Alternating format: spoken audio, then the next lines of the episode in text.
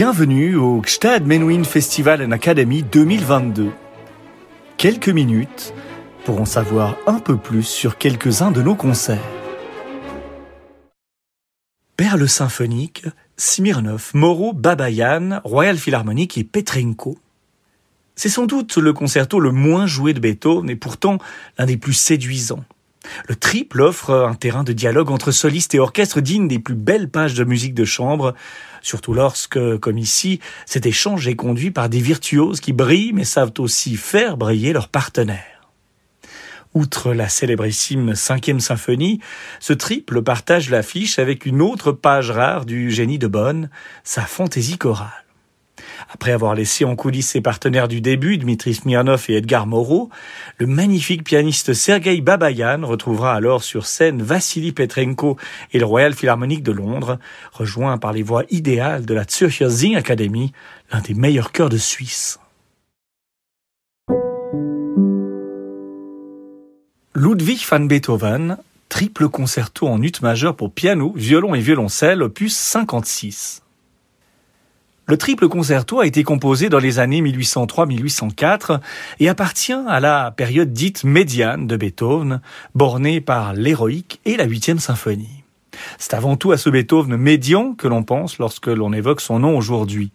L'édition originale, datée de juin-juillet 1807, parle d'un grand concerto concertant pour piano forte, violon et violoncelle avec accompagnement de trois petits points, composé et dédié à son Altesse Sérénissime le Prince de Lobkowitz par Louis van Beethoven, trois petits points, fermez les guillemets pléonasme concerto-concertant dans le titre souligne la spécificité particulière du genre, le caractère concertant de l'œuvre.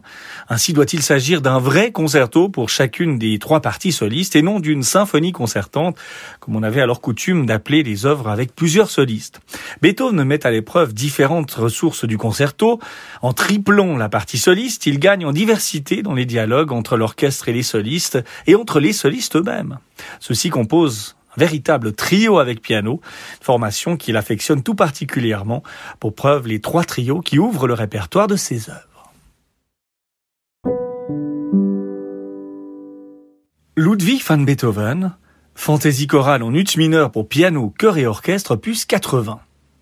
Rarement joué, sans doute en raison du nombre important d'interprètes qu'elle mobilise, mais également du caractère hybride de sa forme, qui annonce le final de la neuvième symphonie, la fantaisie chorale vient couronner un concert géant organisé par Beethoven le 22 décembre 1808 au Théâtre an der Wien, une forme de vitrine de son talent créatif qui, sur une durée de plus de quatre heures et dans un froid mordant, offre au public l'audition successive, outre de cette fantaisie pour piano, chœur et orchestre, de ses cinquième et sixième symphonies, de son quatrième concerto pour piano, de trois hymnes extraits de la messe en ut opus 86 et de l'air de concert A Perfido opus 85.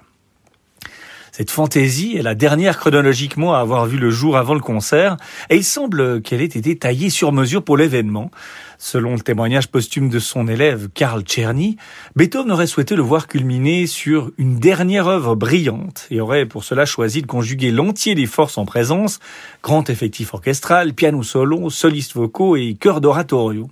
Une œuvre qui, dans de telles conditions, ne peut être corps norme, entendez, sans référence formelle préexistante, et le musicien l'assume pleinement, qui peut, par son biais, affirmer haut et fort le credo qu'il habite depuis la rédaction de son fameux testament de Heiligenstadt en 1802, contribuer à la libération intérieure de chacun pour construire une société harmonieuse et forte grâce à toutes ces énergies rendues disponibles pour la création.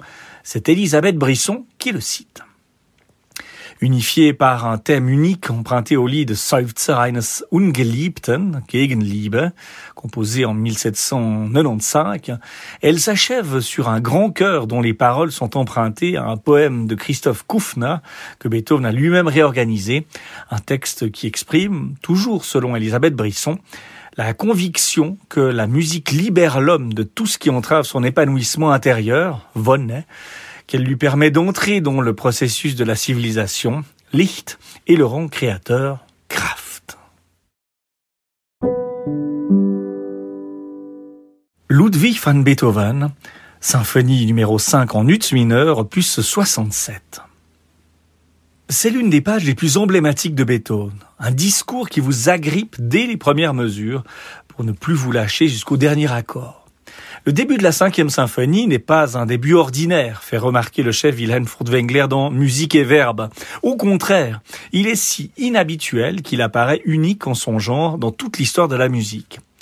Nous n'avons pas affaire à un thème au sens courant du mot, mais à quatre mesures qui, en tête de l'ensemble du mouvement, joue le rôle d'une épigraphe, d'un titre en lettres énormes. Destin. Beethoven y a-t-il textuellement fait allusion? Peu importe. L'effet est si fort que le résultat est le même. L'histoire semble plaider en faveur de cette interprétation.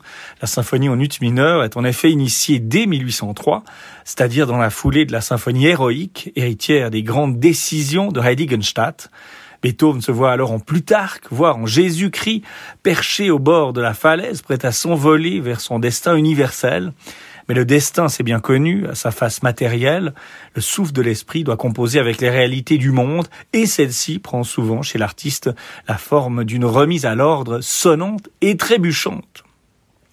L'argent plane une fois encore sur les partitions en train de se noircir.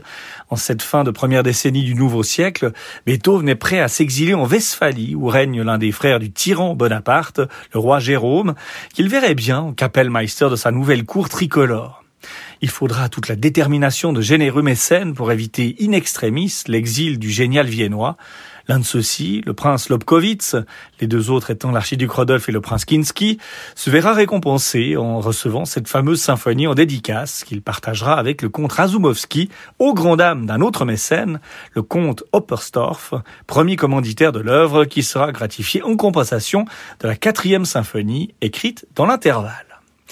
Ces aléas n'enlèvent rien à la puissance de l'œuvre, mais ils n'adoucissent pas non plus le contexte calamiteux dans lequel elle va être créée le 22 décembre 1808, dans le cadre d'une académie entièrement consacrée à la musique de Beethoven, au menu duquel figurent la symphonie pastorale, le quatrième concerto pour piano et la fantaisie chorale.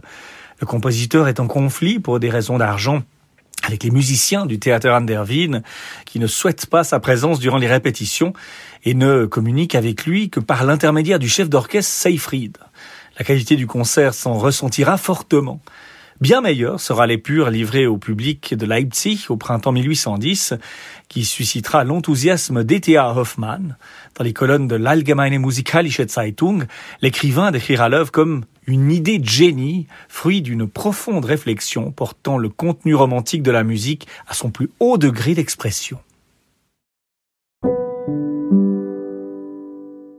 Samedi 20 août 2022, 19h30, tente du festival de Dmitri Smirnov, violon, Edgar Moreau, violoncelle, Sergei Babayan, piano, Zürcher Singakademie, chœur, Royal Philharmonic Orchestra de Londres, Vassili Petrenko, direction.